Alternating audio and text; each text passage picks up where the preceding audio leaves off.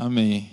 Glórias ao Senhor, que possamos então ser voz de Deus através da Sua palavra, através da oração, para esse tempo. E hoje nós estamos dando início a uma série de mensagens que é exemplar. O pastor Jefferson esteve ministrando nos últimos nos últimos dois sábados, ele falou sobre torna-te padrão e torna-te singular. E agora nós vamos ter aí mais cinco sábados, onde estaremos falando é, um pouco mais sobre esse texto que ele esteve falando, principalmente dois sábados atrás. Então, hoje, o tema que nós vamos falar é exemplar na palavra. E eu queria que você abrisse a sua Bíblia no Salmos 1, no primeiro capítulo do livro de Salmos, que é o texto que nós vamos usar como base para tudo aquilo que nós vamos estar falando hoje.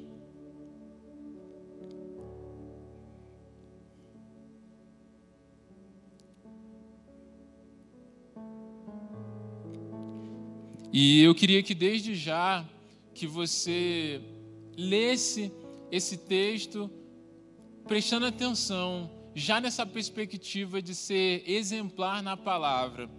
A Bíblia toda, ela vai falar sobre a palavra de Deus, sobre os seus mandamentos, fundamentos, princípios.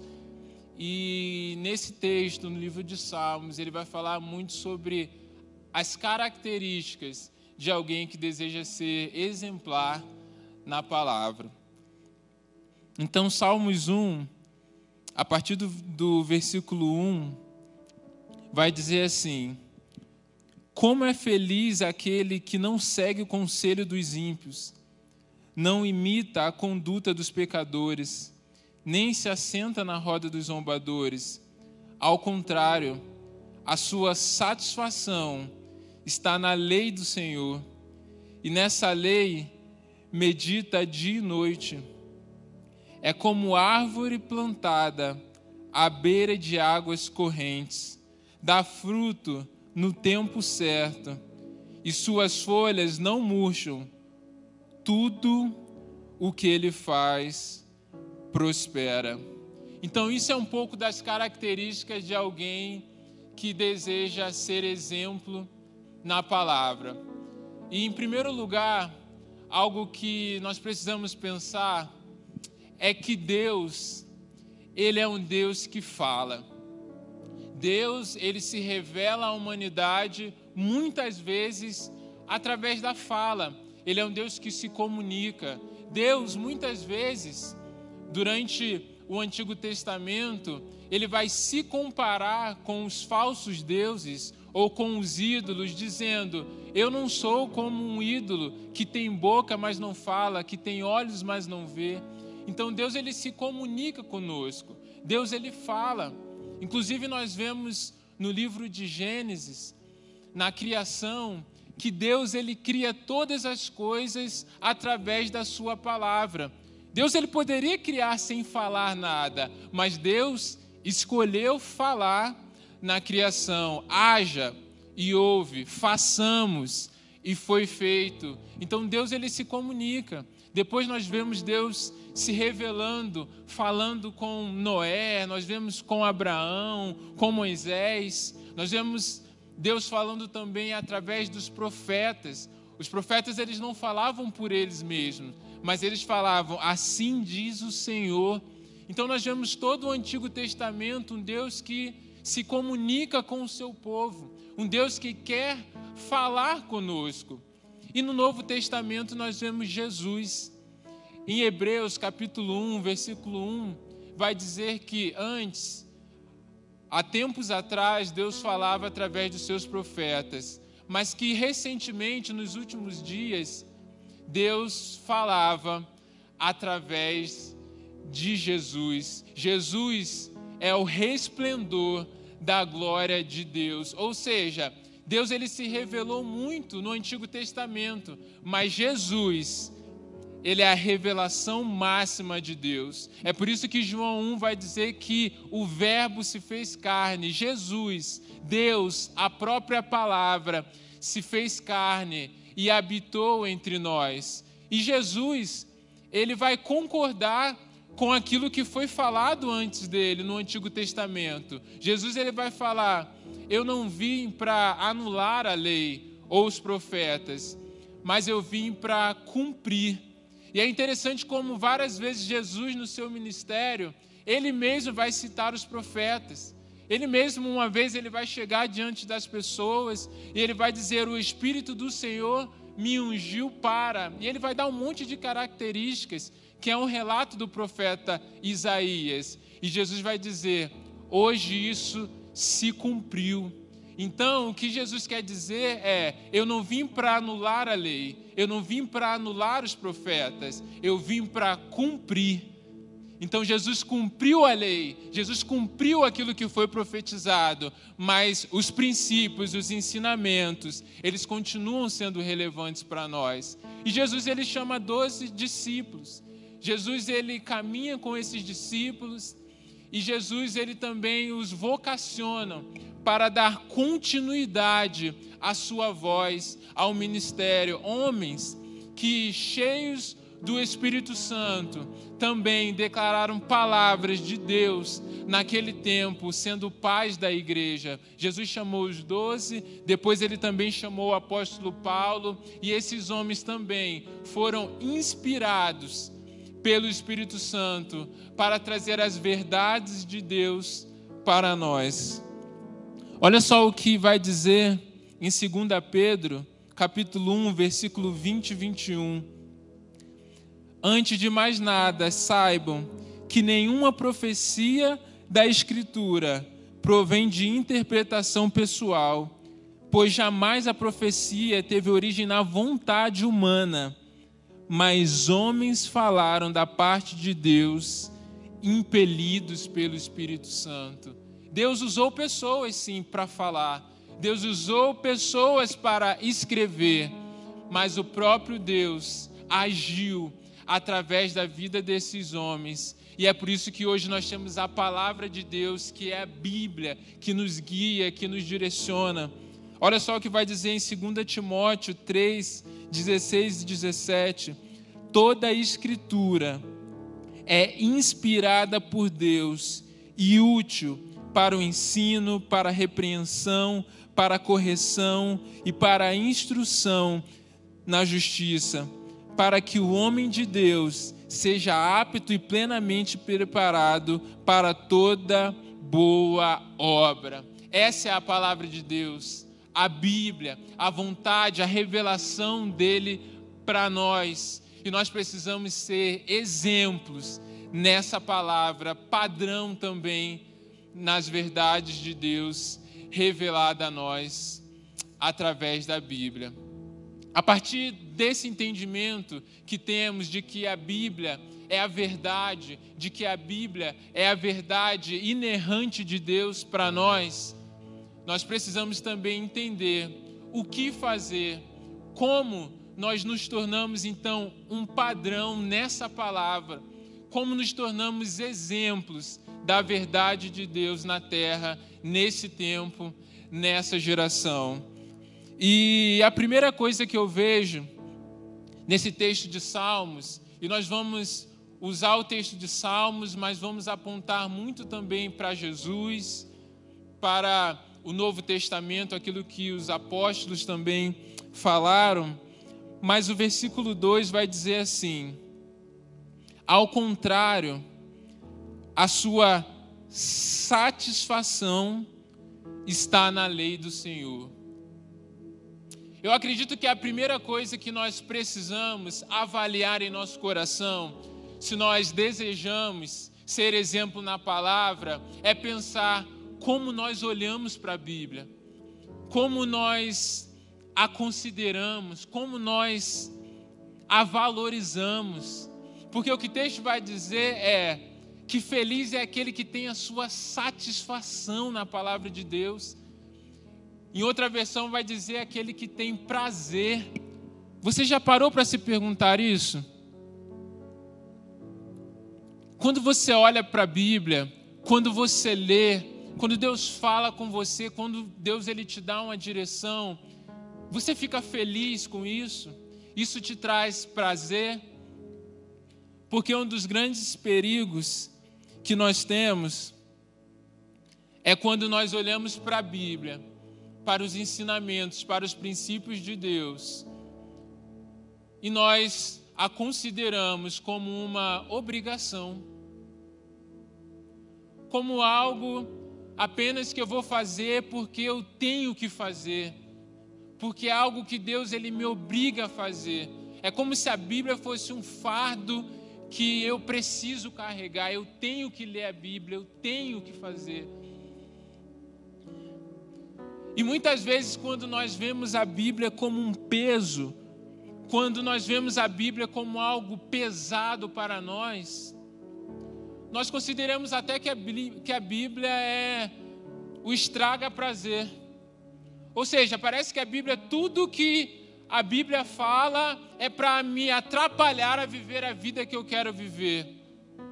E aí eu começo a olhar para a Bíblia não como um fruto do amor de Deus, uma revelação boa de Deus, da vontade dele que é boa, perfeita e agradável. Mas eu começo a me tornar um religioso. Eu começo a olhar para a Bíblia não porque entendi a verdade, não porque sou apaixonado, porque amo, porque algo arde no meu coração de querer agradar a Deus, mas porque é um, as regras que Deus mandou para a minha vida. E eu começo a me mover, achando que isso se torna um peso. E eu perco a minha sinceridade de servir a Deus. E sou movido por uma falsa devoção. E o que Deus espera de nós é um coração disposto, é uma decisão voluntária de nos aprofundarmos na palavra de Deus e nos rendermos para que de fato sejamos moldados, transformados por essa palavra.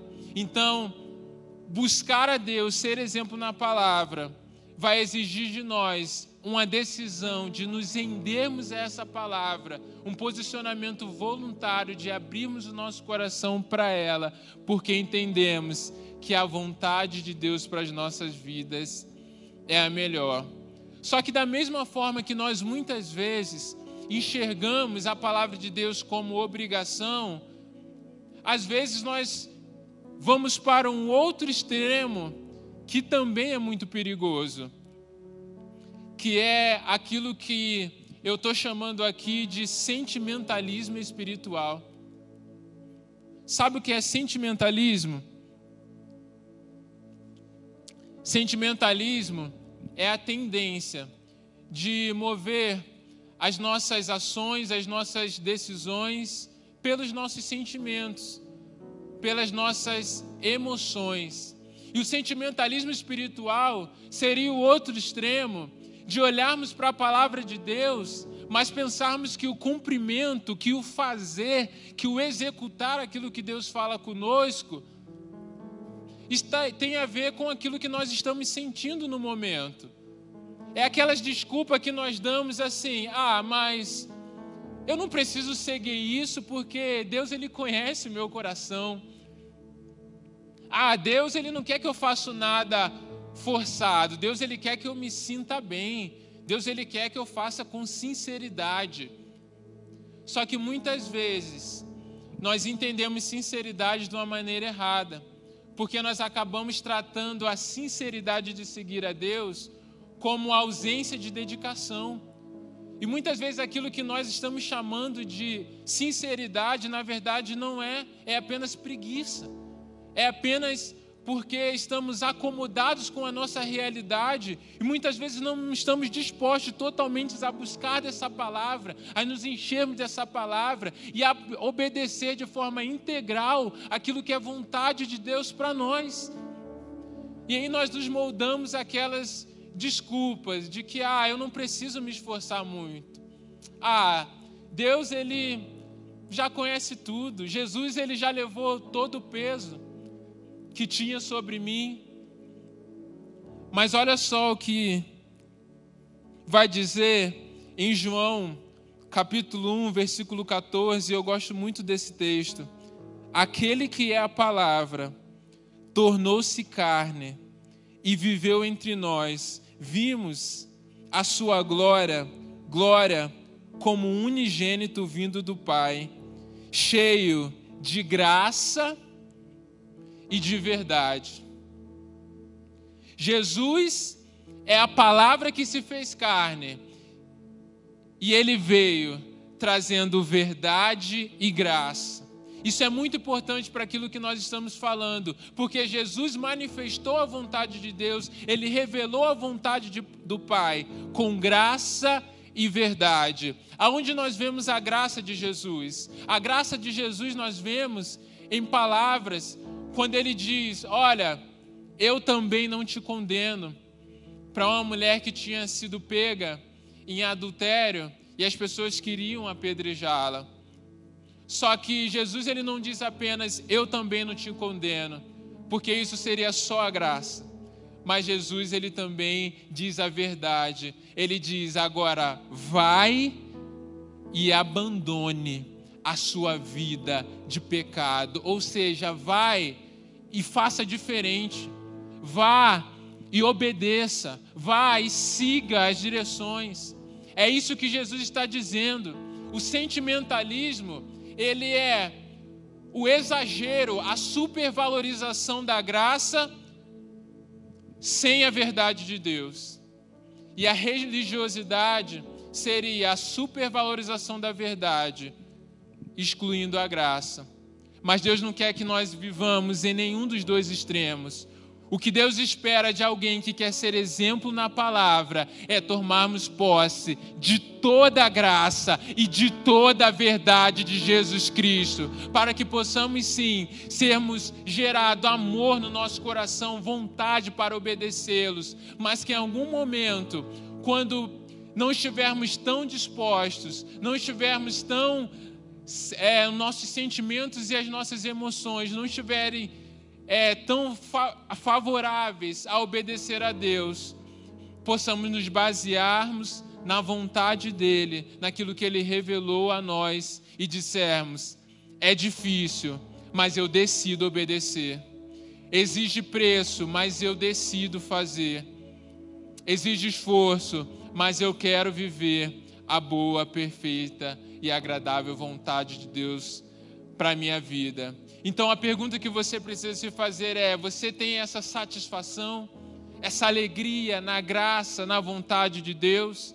Porque acredito que entender isso é o primeiro passo para que possamos ser exemplares, exemplar na palavra, amar essa palavra e no nosso coração termos satisfação por essa verdade de Deus. E a segunda coisa, aliás, algo que mostra bem claro que exige esforço, é que o texto vai falar dia e noite, ou seja, é sempre, não é apenas de vez em quando, mas é me esforçar para estar diante dessa palavra. Mas em segundo lugar, o versículo vai dizer: medita. E aí a gente vai falar algo um pouco até mais prático nessa parte. Se eu quero ser exemplo na palavra de Deus, eu preciso meditar nessa palavra. E meditar nessa palavra de Deus, meditar na verdade de Jesus, é um movimento integral na direção da palavra dele. Ou seja, envolve o nosso corpo, e isso na verdade é óbvio, né? Então, para você ler, por exemplo, a Bíblia, você vai precisar ver né? O mais passivo que você consegue ficar é talvez ouvindo, mas mesmo assim você vai precisar do seu corpo, vai precisar dos seus ouvidos, vai precisar do seu sentido para receber dessa palavra. Mas é um movimento também da mente. Exige também prestarmos atenção, lermos, entender, interpretá-la.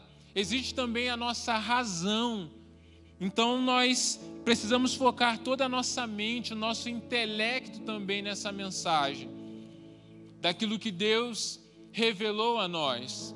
Só que também não para aí, porque também a meditação tem a ver com a ação do Espírito Santo em nós para nos mostrar, para iluminar a nós aquilo que vai além do nosso corpo e além da nossa mente. Eu posso ser muito inteligente e, e ler a Bíblia várias vezes, decorar muitos versículos, e mesmo assim não entender verdades profundas de Deus, porque receber a mensagem de Deus não envolve apenas o meu corpo e a minha mente, mas envolve também a ação do Espírito Santo, trazendo à luz as verdades de Deus, tra trazendo à luz os segredos do Evangelho, os tesouros contidos também na palavra de Deus. Então, como eu me encho dessa palavra? Olha o que vai dizer em João 14, versículo 26. Mas o conselheiro, o Espírito Santo, que o Pai enviará em meu nome, lhes ensinará todas as coisas e lhes fará lembrar tudo o que eu disse. E essa palavra lembrar é algo que me chama a atenção, porque o Espírito Santo ele vem para nos lembrar aquilo que foi dito. Lembrar é o que? É trazer a memória. Mas só que eu consigo lembrar de algo que eu nunca soube? Como é, como é que eu vou lembrar de algo que eu nunca li? Como é que eu vou lembrar de algo que eu nunca vivi, que eu nunca busquei? Então, o primeiro passo prático para que possamos viver uma vida, sermos exemplos na palavra, é meditarmos, é lermos a Bíblia de forma completa e de forma também diária. Por que de forma completa? Quando você vai assistir uma série, por exemplo, imagina você vai assistir uma série e essa série ela tem cinco temporadas. Quando você vai começar a assistir essa série, você assiste a segunda e depois assiste a quarta temporada e aí pronto, você entendeu tudo aquilo que aquela série quer dizer? Não. O que é que você faz? Você começa lá do primeiro episódio da primeira temporada e você vai assistindo a série por completo. Quando você lê um livro também que você quer entendê-lo, você não vai ler apenas algumas páginas, mas você vai ler todo o conteúdo daquele livro. E a Bíblia, a revelação de Deus para as nossas vidas é assim. Existem coisas aqui sobre a sua vida na Bíblia. Existem coisas preparadas para você. Existem revelações que podem mudar toda a tua trajetória. Mas para entendermos a Bíblia, nós precisamos lê-la por completo, entender todo o contexto, entender que tudo aquilo que Deus revelou, tudo aquilo que Deus falou é importante para nós, porque revela o caráter dele, revela a vontade dele para nossas vidas e a forma que devemos guiar também as nossas vidas. E lê-la também diariamente, justamente porque a Bíblia não é só uma questão de intelecto. Eu posso decorar um versículo que eu já li várias vezes, mas em algum dia o Espírito Santo trazer uma mensagem diferente a mim naquele texto. E eu já tive várias experiências assim de textos muito conhecidos, de livros da Bíblia que eu já li várias vezes, mas na leitura diária, um dia o Espírito Santo trouxe algo diferente, talvez pela forma, talvez pelas decisões que eu tinha para tomar, talvez pelo contexto que eu estava vivendo naquele dia.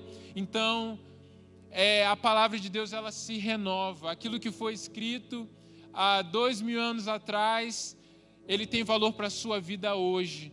Então, por isso, nós precisamos todos os dias estarmos lendo, meditando nessa palavra, pedindo para que o Espírito Santo também fale conosco. Hoje também nós temos alguns recursos que facilitam.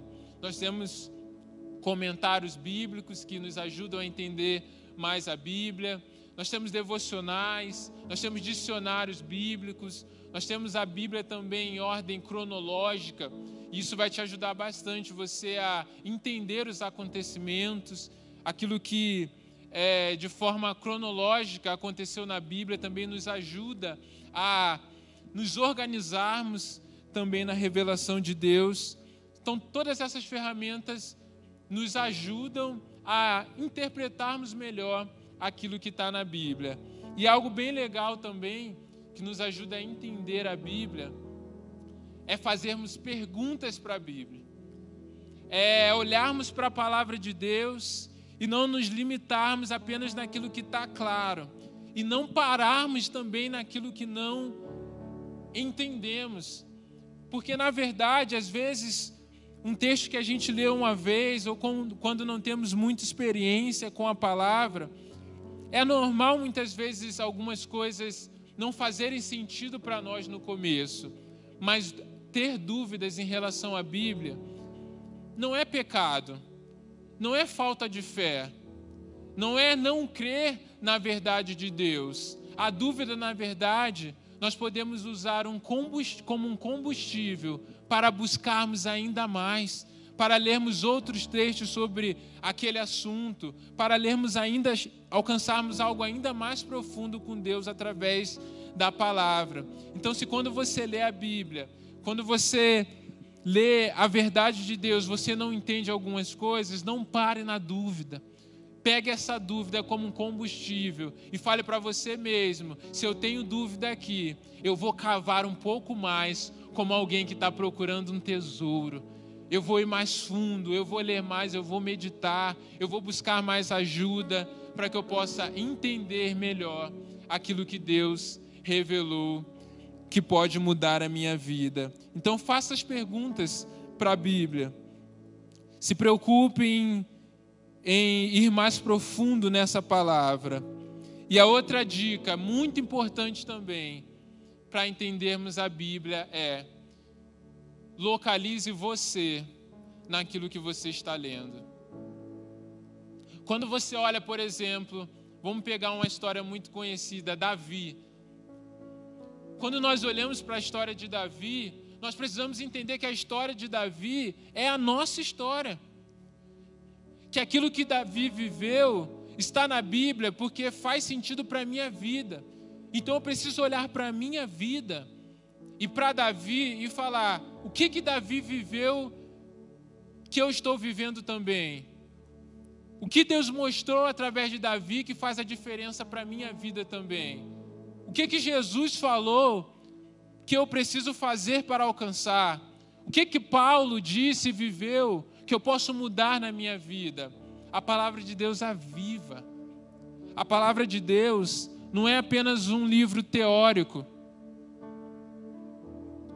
Se eu leio a Bíblia e eu não me localizo nela, a Bíblia se torna apenas um livro de informação Agora, quando eu leio a Bíblia e eu entendo que a Bíblia é sobre a minha vida também, sobre a minha história também, sobre a nossa história, como igreja, como geração, aí eu leio a Bíblia, meu coração arde e eu fico ansioso para colocar aquilo em prática.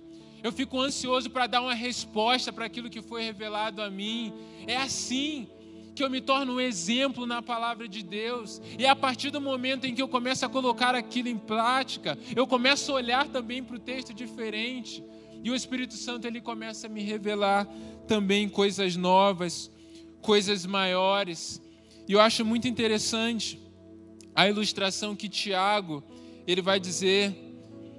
Tiago 1, versículo 19 diz: Sejam praticantes da palavra e não apenas ouvintes, eu uso, ele usa o exemplo do espelho na sequência, dizendo que aquele que ouve as palavras de Deus e não a pratica é como um homem que olhou no espelho e saiu, e logo ele se esqueceu da sua imagem. Que, que ele quer dizer com isso? Os espelhos naquela época, eles eram bem piores do que o nosso. E quando uma pessoa ela olhava no espelho, era um metal polido, mas a pessoa não se via de forma tão clara. Então, se a pessoa, você deve olhar, não sei se você já parou para pensar quantas vezes você se olha no espelho por dia, mas geralmente nós olhamos muitas vezes. Geralmente acordamos, já vamos ao banheiro, olhamos no espelho. Se vamos sair de casa, olhamos no espelho. Às vezes você saiu de casa, mas você passa do lado de um carro, você ainda dá aquela conferida para ver se, se na descida ali não já desarrumou alguma coisa. Por quê? Nós olhamos para a nossa aparência e nós já arrumamos. Se o cabelo está bagunçado, a gente arruma. Se a roupa está suja, amassada, a gente vai lá, passa ou troca.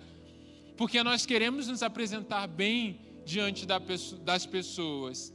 Mas quando nós olhamos e não consertamos isso, depois a gente não se lembra mais como a gente está. A Bíblia também é assim. Quando nós olhamos para a palavra de Deus, ela se torna um espelho para nós. Nós vemos aquilo que podemos mudar, nós vemos aquilo que nos orienta a tomarmos decisões, aquilo que temos que fazer diferente. E quando nós praticamos, nós estamos nos moldando à imagem que nós vimos. Nós estamos consertando aquilo que estava de errado nas nossas vidas. E esse é o segredo também para sermos exemplos na palavra. É olharmos não apenas como algo teórico para as nossas vidas, mas imediatamente começarmos a colocar em prática para que a nossa vida, o nosso caráter, se molde aquilo que é revelado na palavra de Deus. Nós podemos usar um exemplo de de alguém, de um mecânico. Por exemplo, quando você vai, não sei se você já foi numa oficina e viu um motor desmontado, mas é, são várias peças, vários buracos, vários parafusos. E aí você fica pensando assim, como alguém consegue desmontar e depois montar com todas as peças esse motor? Só que o mecânico, ele não pegou um dia lá o manual do motor e aí leu uma vez e depois ele falou assim: ah, agora já sei, pode mandar aí um monte de motor para mim que eu vou desmontar e montar. Não. O mecânico ele sabe onde está cada peça, ele sabe onde colocar todas as coisas, como tirar, porque ele fez aquilo várias vezes, por, por muito tempo, até que aquilo se tornou algo natural para ele. Sabe o que é isso? ele maneja bem o motor. E a direção do apóstolo Paulo para as nossas vidas é: se apresente como um obreiro aprovado, que não tem do que se envergonhar, que maneja bem a palavra. Se nós queremos manejar bem a palavra, precisamos amá-la, precisamos ter satisfação nela, mas precisamos também buscar estudar essa palavra, buscarmos sim também através de livros, através de, de livros de suporte, buscarmos também uma revelação do Espírito Santo e colocarmos em prática essa palavra em nossas vidas, para que essa palavra faça sentido em nossas vidas e para que possamos também sermos transformados por ela. Quando vivemos essa intensidade, quando a palavra se torna viva e real em nossas vidas, a gente começa a transbordar dela. Quando nós começamos a ler a palavra de Deus, o Espírito Santo falar conosco, conhecemos a verdade, os segredos de Deus, e vemos a nossa vida sendo transformada, a gente não consegue mais guardar para nós mesmos. E aí é esse momento que essa palavra que nós estamos nos enchendo começa a transbordar e a gente começa a gerar frutos também através dessa palavra. Olha o que vai dizer no versículo 3. É como árvore plantada à beira de águas correntes, dá fruto no tempo certo, e suas folhas não murcham. Tudo o que ela faz prospera. Sabe por que isso? Uma árvore. No tempo de Israel havia alguns lugares é, desérticos e haviam árvores que a raiz dela ficava seca. E essa árvore ela não ficava saudável, porque não tinha água ali. As folhas ficavam murchas e chegava tempo de dar o fruto. Aquela árvore era infrutífera. Aquela árvore com o tempo ela morria, porque a raiz estava seca. Mas aquele que medita na palavra de Deus, dia e noite, aquele que tem satisfação na lei do Senhor, Ele é como uma árvore plantada à beira de águas correntes. A sua raiz está sempre regada. As suas folhas não murcham, mas ela gera fruto no tempo certo. Há um processo sim de amar a palavra, há um processo de buscar e se encher dessa palavra, até que eu possa compartilhar dessa palavra, até que eu possa gerar frutos através dessa palavra. Eu não começo a ser exemplo através dessa palavra, dizendo: eu vou sair da, por aí pregando, eu vou sair por aí falando de Jesus, da palavra da Bíblia para as pessoas. Tudo isso começa em mim, mas isso não termina em mim. Eu começo a transbordar e a compartilhar também. É o que Paulo ele vai orientar. Em 2 Timóteos, Paulo ele vai orientar Timóteo. Pregue a palavra. Esteja preparado a tempo e fora de tempo.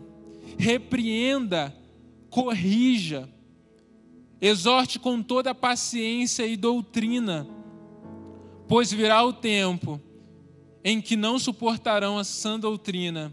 Pelo contrário, sentindo coceira nos ouvidos, segundo os seus próprios desejos, juntarão mestres para si mesmos. Eles se recusarão a dar ouvidos à verdade, voltando-se para mitos. Quando o apóstolo Paulo ele está dizendo para Timóteo, seja exemplo na palavra, pregue a palavra, exorte, ensine, leia a palavra. O apóstolo Paulo ele não está dizendo isso num contexto fácil, num contexto onde as pessoas estavam todas acessíveis a ouvir. Primeiro por causa da juventude de Timóteo, mas o outro motivo é porque haviam muitas pessoas, muitos falsos profetas, muitas pessoas que estavam usando de engano e se colocando inclusive como apóstolos para enganar e atrair pessoas. O apóstolo Paulo ele vai orientar Timóteo a enfrentar uma realidade onde havia pregadores, pessoas que estavam apenas preocupadas em falar aquilo que ia trazer apenas algo de interesse próprio, ou apenas aquilo que as pessoas queriam ouvir. O que são esses? Esses são os inimigos da verdade. São os inimigos da palavra de Deus. E muitas vezes nós achamos que os inimigos da palavra de Deus, da verdade, são as outras religiões. Às vezes nós achamos que os inimigos da Bíblia são aqueles que não acreditam na Bíblia, aqueles que não creem em Deus. Mas o contexto em que Paulo está dizendo, pregue a palavra, exorte através da palavra, é um contexto aonde os inimigos da verdade estavam na própria igreja. E os inimigos da verdade, às vezes, eles estão nos próprios púlpitos, eles estão nos seminários, eles estão na internet, no YouTube, no Instagram. Eles não dizem que são inimigos da verdade, eles têm aparência de piedade. mas a verdade para eles é aquilo que é conveniente. O que Deus espera de nós é uma geração que, se enchendo da palavra, vai avaliar os seus profetas. Avaliar os profetas, avaliar profecia não é uma escolha para um profeta. O apóstolo Paulo, quando ele orienta os coríntios, ele vai dizer: enquanto um estiver profetizando, escolham outros para que avalie a profecia. Se eu quero ser um profeta de Deus nesse tempo, Eu preciso comer essa palavra para que eu também avalie aquilo que está sendo profetizado, seja na TV, seja na igreja. Uma geração avivada, uma geração que deseja fazer a diferença, que deseja proclamar o fogo do Senhor, é uma geração que vai também julgar aqueles que se dizem profetas, porque a mesma vontade, a mesma palavra de Deus que aprova, é aquela que condena também. Quando a Bíblia diz sobre exortar em doutrina, quando dizem refutar, não está dizendo apenas em contradizer. Aqui o que Paulo está dizendo não é assim, dê a sua opinião contrária. Não é isso. Porque a palavra de Deus, ela não é submissa à opinião humana. Ah, mas eu penso dessa forma. Ah, mas eu vejo dessa forma. Mas eu tenho a minha opinião. Ei, nós não somos guiados pela nossa opinião. Nós somos guiados pelaquilo que Deus revelou a nós. Nós somos guiados pelaquilo que Jesus nos revelou. E quando ele diz assim, exorte, através da palavra, ele está dizendo assim: olha, sabe quando você vai lá no mercado, em algum lugar, e você paga com a nota alta, e aquela pessoa, às vezes, do caixa, ela é orientada a conferir se aquela nota realmente é real. E ela ilumina assim, coloca na luz, né? E aí ela vê a nota, e aí ela realmente essa é verdadeira.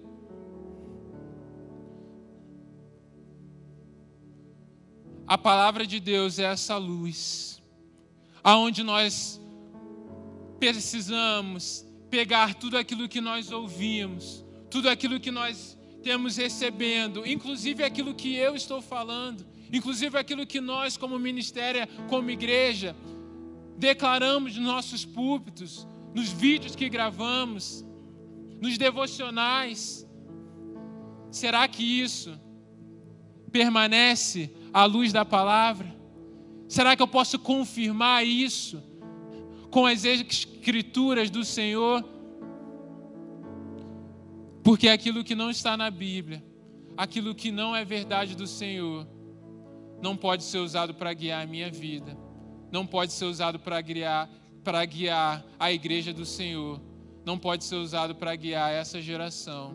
Nós vamos ser uma geração exemplar na palavra, porque não nos acomodamos em ouvir aquilo que é favorável ao nosso sentimento, mas decidimos caminhar na verdade do Senhor. Decida não se intimidar com os questionamentos, mas aquilo que o apóstolo Paulo ele diz: eu não me envergonho do Evangelho, porque ele é o poder de Deus para a salvação de todo aquele que crê. A salvação é através da fé, a fé que vem por ouvir a palavra. Mas para ser gerada uma fé verdadeira, essa palavra precisa ser pregada com verdade por pessoas cheias do Espírito Santo e pessoas íntegras nessa palavra, que decidem buscá-la de dia e de noite, que têm satisfação por essa palavra e que são como árvores plantadas junto a ribeiros, que geram frutos, os frutos são visíveis. Porque aqueles que decidiram viver pelos seus pensamentos próprios, aqueles que decidiram selecionar aquilo que se deve seguir da palavras, é um evangelho de folhas murchas. Uma árvore que logo seca, quando vem o dia mau, quando vem as tempestades, não prevalece. Na nossa caminhada, nós precisamos ser uma árvore que gera frutos.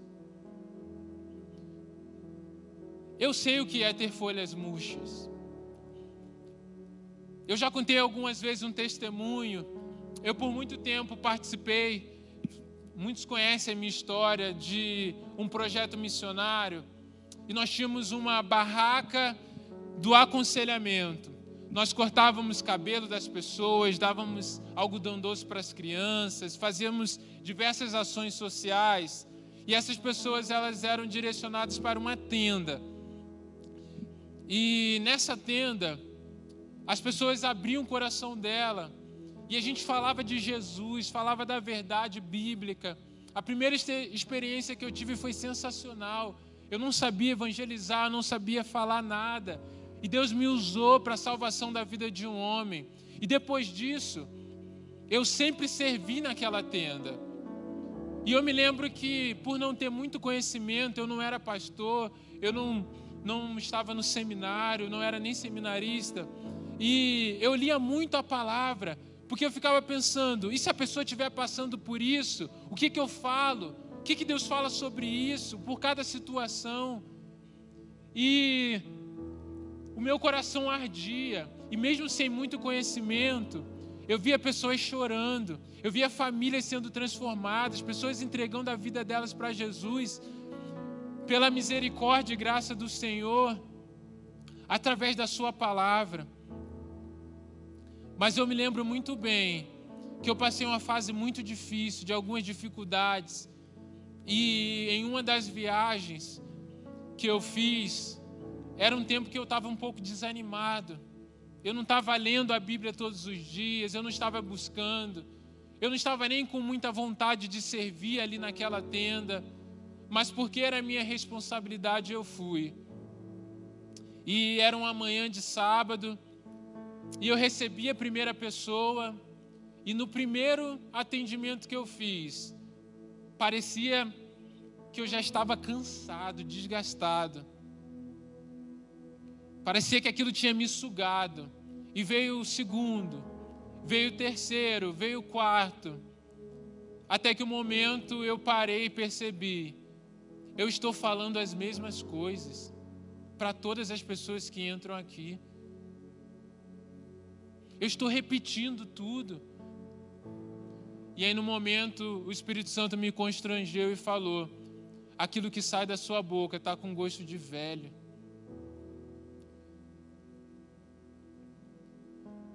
Porque o seu coração está distante dessa palavra.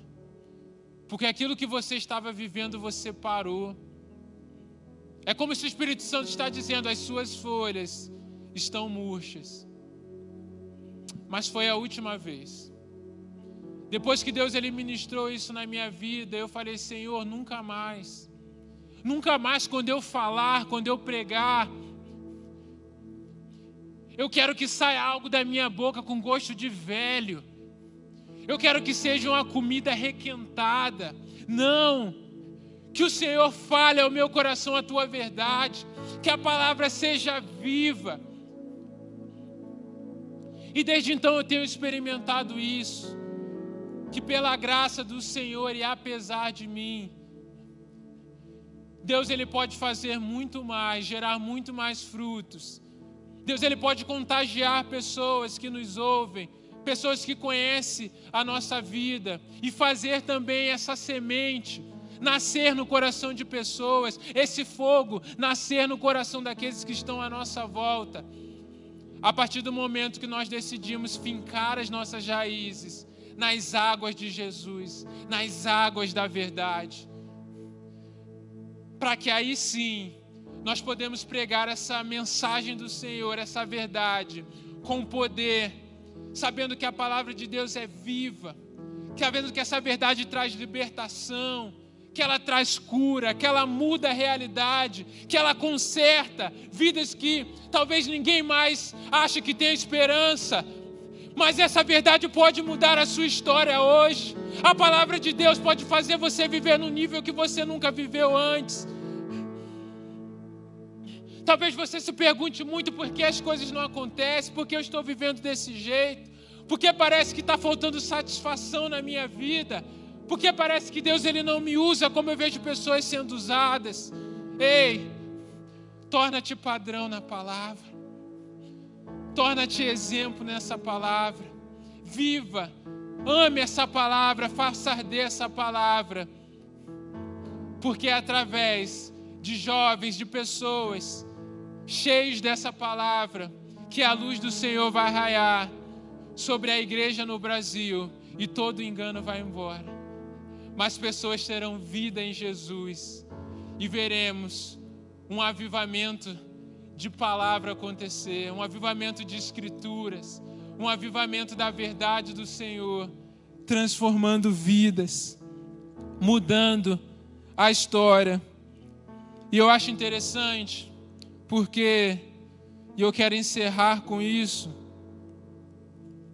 quando o apóstolo Paulo ele orienta Timóteo, um jovem, a ser padrão, a ser exemplo na palavra, diante de toda essa realidade, já falei um pouco aqui do contexto. Timóteo ele serviu ali na igreja de Éfeso. Enquanto o meu coração ardia por essa palavra durante a semana, me veio no coração, vai lá para Apocalipse e veja o que o Senhor falou para a igreja de Éfeso. E no momento eu fui. E eu vou ler para encerrar. Ao anjo da igreja de Éfeso, escreva: Estas são as palavras daquele que tem as sete estrelas e sua mão direita e anda entre os sete candelabros de ouro. Conheço as suas obras, o seu trabalho árduo e a sua perseverança. Sei que você não pôde tolerar homens maus, que pôs à prova os que dizem ser apóstolos, mas não são, e que descobriu que eles eram impostores. Vocês têm perseverado e suportado sofrimentos por causa do meu nome e não têm desfalecido. Contra você, porém, tenho isto: você abandonou o seu primeiro amor. Lembre-se de onde caiu, arrependa-se e pratique as obras que praticava no princípio. E eu fiquei pensando, Timóteo servia nessa igreja, ele era jovem. Apocalipse ele foi escrito alguns anos depois. Eu não posso garantir aqui que Timóteo ainda estava nessa época, né? Qual foi o nível de influência que ele teve aqui após o apóstolo Paulo sair e encarregar ele de dar continuidade nessa missão, nessa igreja. Mas eu posso dizer alguma uma coisa. Éfeso tinha um legado de verdade. Tinha um legado de se posicionar, ser firme, perseverante na verdade do Senhor e ser exemplo na palavra de Deus. Por um tempo, o que parece aqui deixar o primeiro amor. Nós não precisamos cair nesse erro. Vamos ser exemplos na palavra e termos esse fogo no nosso coração, esse amor de fazermos no amor de Jesus e fazermos de todo o coração. Assim eu creio e assim eu desejo para a minha vida, para a sua vida e para a sua família. E agora nós vamos orar. Talvez você esteja nos ouvindo e você está desesperançado da sua vida. Você tem ouvido muitas vozes, você está preocupado com os acontecimentos e você tem orientado a sua vida cada dia pelos sentimentos, pelo desespero. Mas hoje, o Espírito Santo diz: ouça a minha palavra, ouça a minha voz, medite nesse livro dia e noite. Entregue a sua vida a Jesus, que é a palavra viva. Se você ainda não crê em Jesus, se você ainda não teve encontro com a palavra viva que viveu entre nós, que morreu e ressuscitou, hoje chegou o dia na sua história. Chegou o momento de você se entregar à verdade. Jesus diz: Eu sou o caminho, a verdade e a vida. Jesus disse: Não há outra forma de se chegar até Deus a não ser por mim. A Bíblia ela não é apenas um livro, há uma pessoa por trás dessa palavra, e essa pessoa é Jesus. Então, se você deseja entregar a sua vida a Jesus nessa noite, declare isso para Ele aí onde você está na sua casa. Se você se sentir confortável, digita aí na live. Coloca um comentário, olha, eu quero entregar a minha vida para Jesus, porque nós vamos estar orando aqui para que o Espírito Santo toque aí em você, porque é através da palavra que a fé é gerada no nosso coração. Mas talvez você já tenha entregado a sua vida a Jesus, mas é a tristeza está tomando conta do seu coração, o desespero, ou talvez você tenha vivido aquém daquilo que Deus te chamou para viver. Talvez você tenha vivido acorrentado com coisas, com vícios. Você precisa ser liberto. Eu quero declarar: conhecereis a verdade, e a verdade vos libertará. Deus não te criou para viver preso, para viver acorrentado, para viver limitado dos sonhos que Ele sonhou para você, não. Deus te chamou para viver tudo aquilo que contém na Sua palavra, todas as promessas, todos os direcionamentos, toda a missão que Ele tem para a sua vida.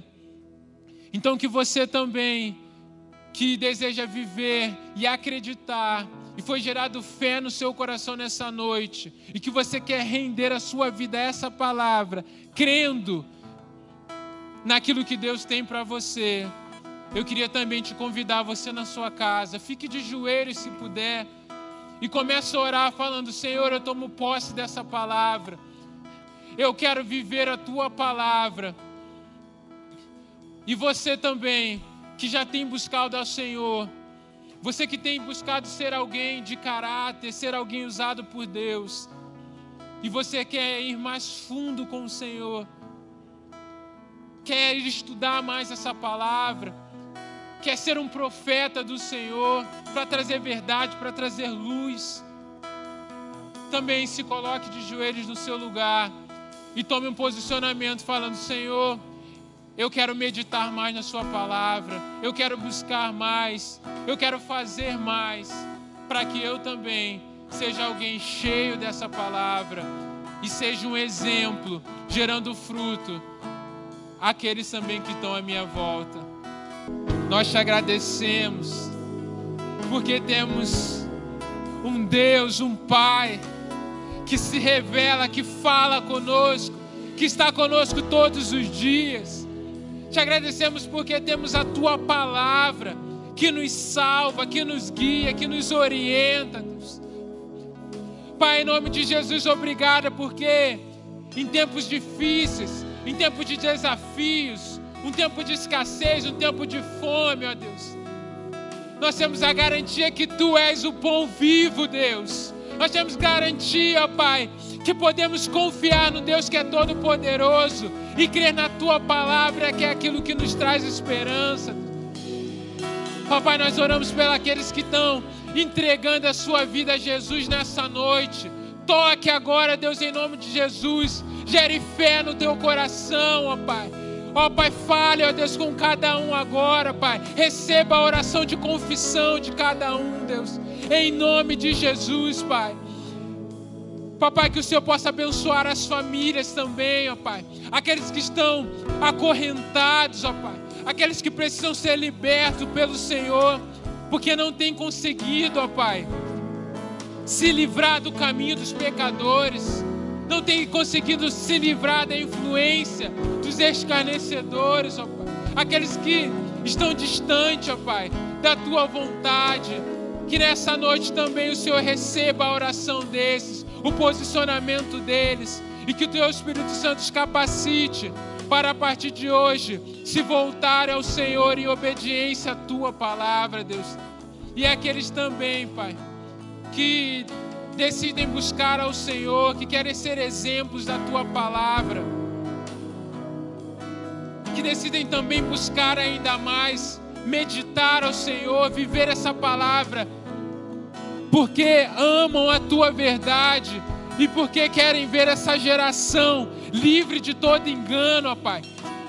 Livre, ó Pai, de tudo aquilo que de todo evangelho que não é o evangelho da cruz, ó Pai, que não é o evangelho que Jesus pregou, ó Pai. Pai, em nome de Jesus, ó Pai, que o Senhor também possa derramar uma unção, ó Pai. Que o Senhor vocacione profetas que vão profetizar, mas que também trarão à luz avaliando, examinando as profecias nos púlpitos, na internet, ó Pai, para trazer a verdade do Senhor nesse tempo. Nós declaramos, queremos ser uma geração, um ministério, uma igreja que vive a verdade do Senhor, exemplos na tua palavra. Por isso te pedimos, ó Pai, nos capacita e que com a tua graça podemos dar passos na direção que o Senhor tem para nós. Recebe tudo aquilo que fizemos nessa noite. Recebe, Deus, a nossa adoração, o nosso louvor, ó Pai. Que toda honra e toda glória seja dedicado somente ao Senhor, somente a Ti e nada mais, Pai. E que o amor de Deus, Pai, que a graça salvadora de Jesus Cristo e que as consolações do Teu Espírito Santo seja sobre toda a Tua igreja, sobre todos aqueles que estão nos ouvindo, em nome de Jesus. Amém. Que Deus abençoe a sua vida, que você vá em paz e que você tenha uma semana abençoada, vivendo no caminho do Senhor, em nome de Jesus. Amém. Deus abençoe, em nome de Jesus.